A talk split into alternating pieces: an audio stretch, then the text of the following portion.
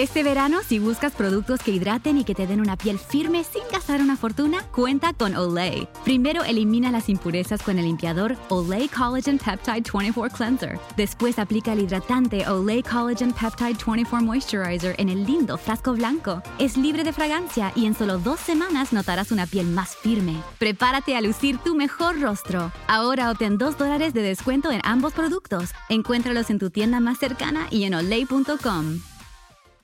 Experience gorgeous, lasting, high quality hair color with Madison Reed. Find your perfect shade at madison reed.com and get 10% off plus free shipping on your first color kit. Use code RADIO10. La historia detrás de los himnos.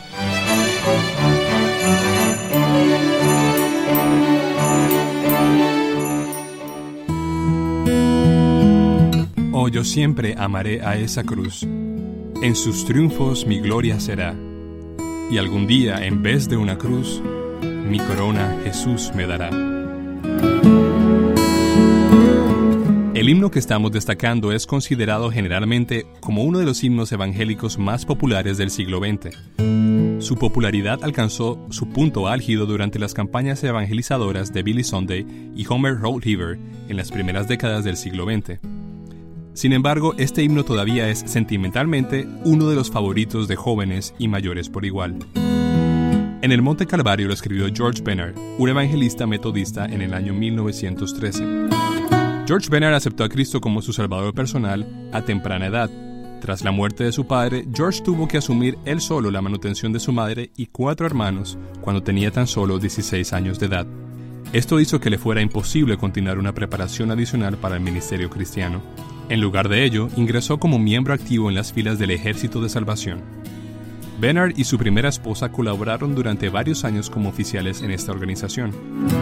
El compositor atribuía en gran medida a sus experiencias en aquel ministerio la inspiración que le llevó a escribir en el Monte Calvario.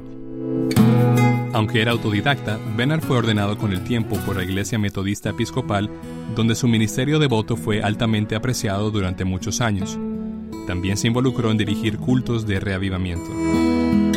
Durante esa época atravesó una experiencia particularmente penosa que le llevó a reflexionar seriamente sobre el significado de la cruz y lo que quiso decir el apóstol Pablo cuando habló de participar de los padecimientos de Cristo.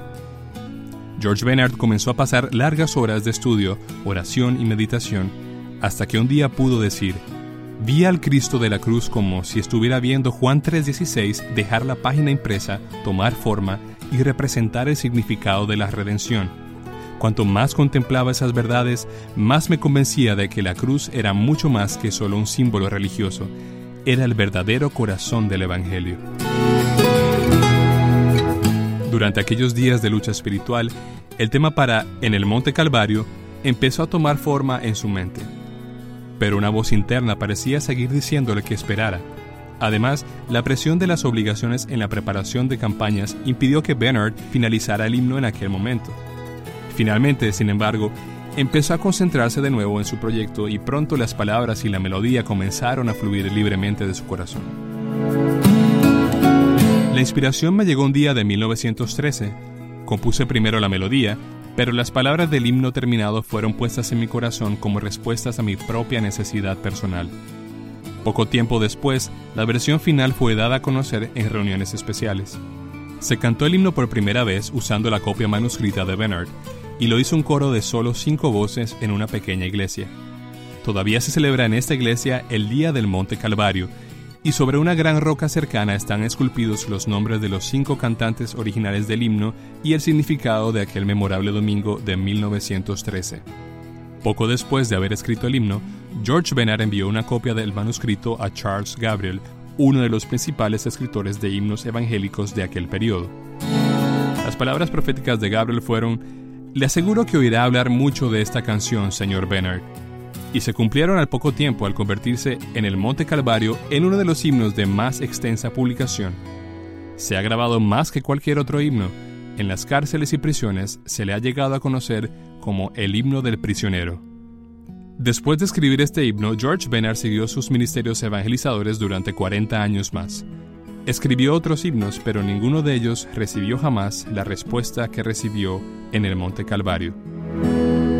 En 1958, a la edad de 85 años, George Bennard cambió su cruz por una corona.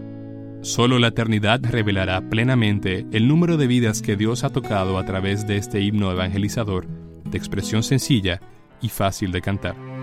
Te preocupas por tu familia, entonces ¿por qué darles solo huevos ordinarios cuando pueden disfrutar de lo mejor? Egglands Best, los únicos huevos con ese delicioso sabor fresco de granja, además de la mejor nutrición como 6 veces más vitamina D, 10 veces más vitamina E y 25% menos de grasa saturada, además de muchos otros nutrientes importantes. Así que ¿por qué no darles los mejores huevos? Porque la manera en que cuidas a tu familia no tiene nada de ordinario, solo Egglands Best. Mejor sabor, mejor nutrición, mejores huevos. Para celebrar los precios sorprendentemente bajos de State Farm, le dimos una letra sorprendente a esta canción. Llamando a State Farm encontré estos precios bajos y cambié. Con precios sorprendentes ahorro mes a mes. Ahorrando dinerito está todo bien. Como un buen vecino, State Farm está ahí